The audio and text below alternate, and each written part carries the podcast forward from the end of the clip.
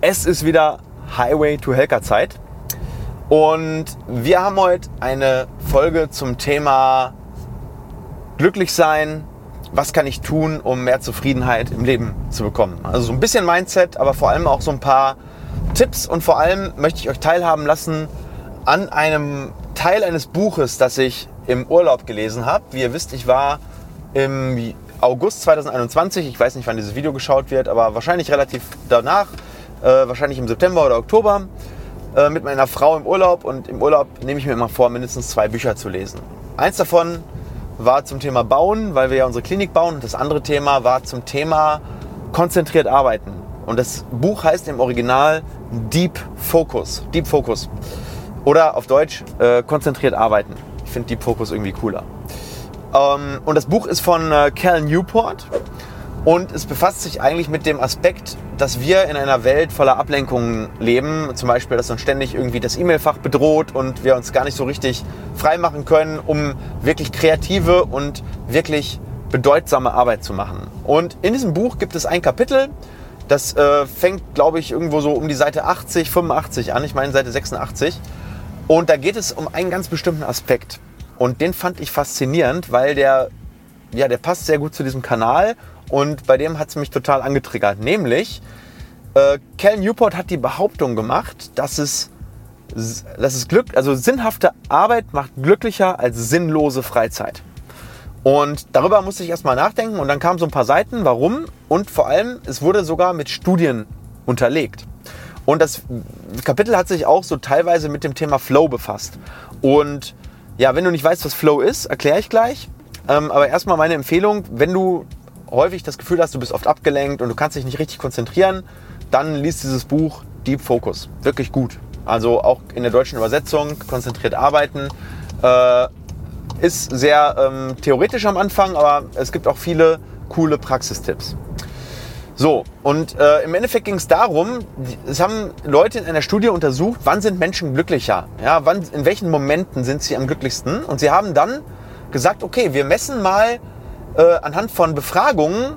Und zwar haben die im Prinzip so einen Ticker bekommen und die wurden zufällig angetickert, diese Menschen. Im Alltag, also über, über 24 Stunden, wurden die so zehnmal am Tag irgendwie angepinkt und die sollten einmal äh, auf einer Skala von 1 bis 10 irgendwie sagen, wie, wie zufrieden sind sie gerade, wie glücklich sind sie gerade.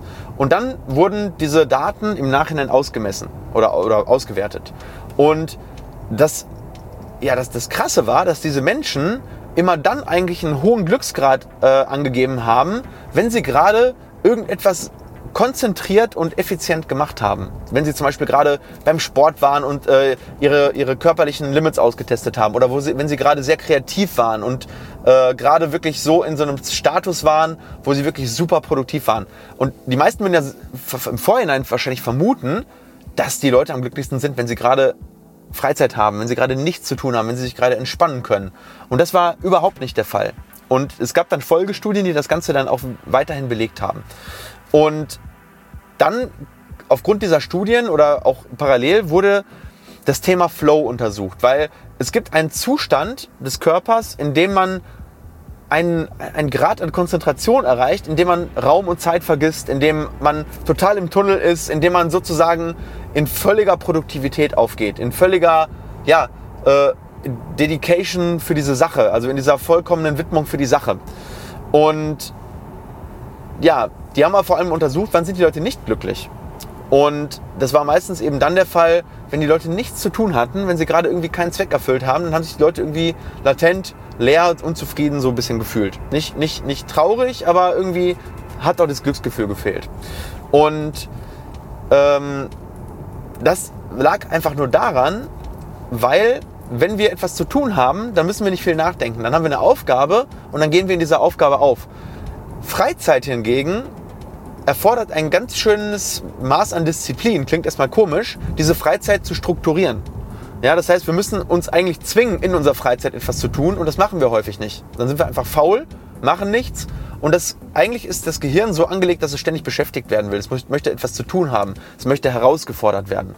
Und weil es das eben in der Freizeit meistens nicht tut, außer wir haben wirklich geile Freizeit, ja, wenn wir irgendwie bewusst ein Erlebnis kreieren, dann ist es was anderes. Aber dieses, diese sinnlose Freizeit, ja, die du, also die wir haben. Langeweile im Prinzip, ohne dass wir mit der Langeweile etwas anfangen, zum Beispiel kreativ zu denken, ohne dass wir vielleicht eine Deadline haben.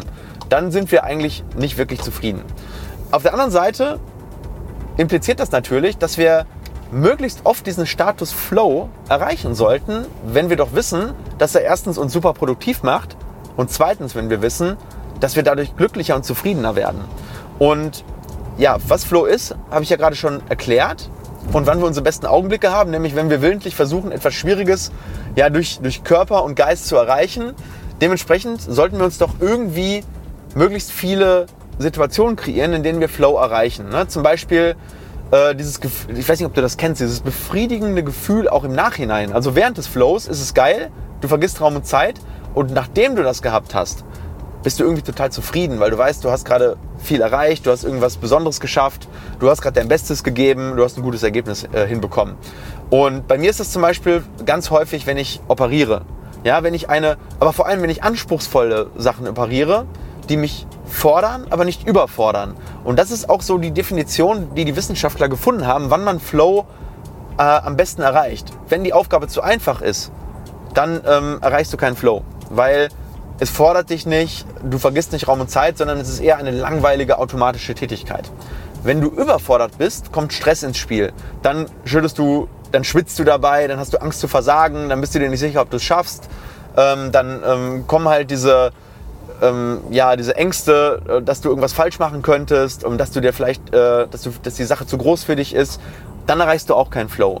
Flow erreichst du genau dann, wenn du, ja, wenn du dich anstrengen musst, aber wenn du weißt, dass wenn du dich anstrengst, dass du es hinkriegst. Und diese Situation solltest du in deinem Leben möglichst oft kreieren. Und je mehr Flow-Erfahrung man pro Woche hat, und das waren die Folgestudien, umso glücklicher und zufriedener waren die Menschen.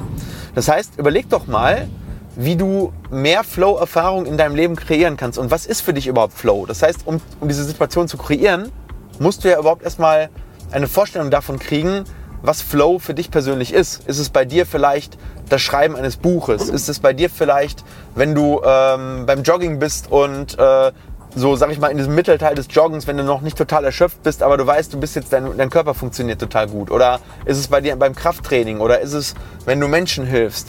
Oder ist es, wenn du, ähm, was weiß ich? Ja, also es, kann, es können tausend verschiedene Sachen sein.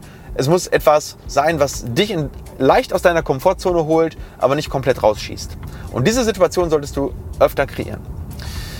Und es hat noch einen zusätzlichen Nutzen, nämlich deine Freizeit wird einfach viel wertvoller, weil dein Gehirn weiß, wenn du zu viel Freizeit hast und dich für Sachen belohnst, die du dir nicht verdient hast, dann wird diese Freizeit automatisch weniger wertvoll. Das heißt, wenn du viele Flow-Erfahrungen hattest, warst du mit hoher Wahrscheinlichkeit produktiv und dein Gehirn weiß, okay, jetzt ist es wirklich auch angebracht, sich zu belohnen und das Ganze zu genießen.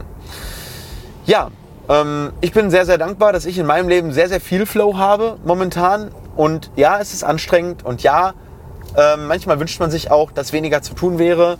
Aber trotzdem würde ich mit keinem in der Welt tauschen wollen. Und das wünsche ich dir auch. Ich hoffe, äh, dass dir das Video vielleicht eine andere Perspektive nochmal aufgezeigt hat auf das Thema Work Ethic, Arbeit, vielleicht auch dieses Thema, ähm, sich selber nochmal zu hinterfragen, ob man ähm, ja, die richtigen Dinge richtig tut. Und schreib doch gerne mal in die Kommentare, was ist dein bestes Flow-Erlebnis gewesen in den letzten Wochen, Monaten und äh, wie planst du es immer öfter zu erreichen.